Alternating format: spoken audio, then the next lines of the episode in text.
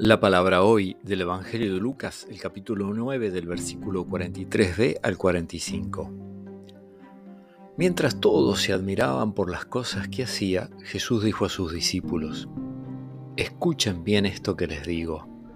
El Hijo del Hombre va a ser entregado en manos de los hombres. Pero ellos no entendían estas palabras. Su sentido les resultaba oscuro de manera que no podían comprenderlas y temían interrogar a Jesús acerca de esto. Palabra del Señor.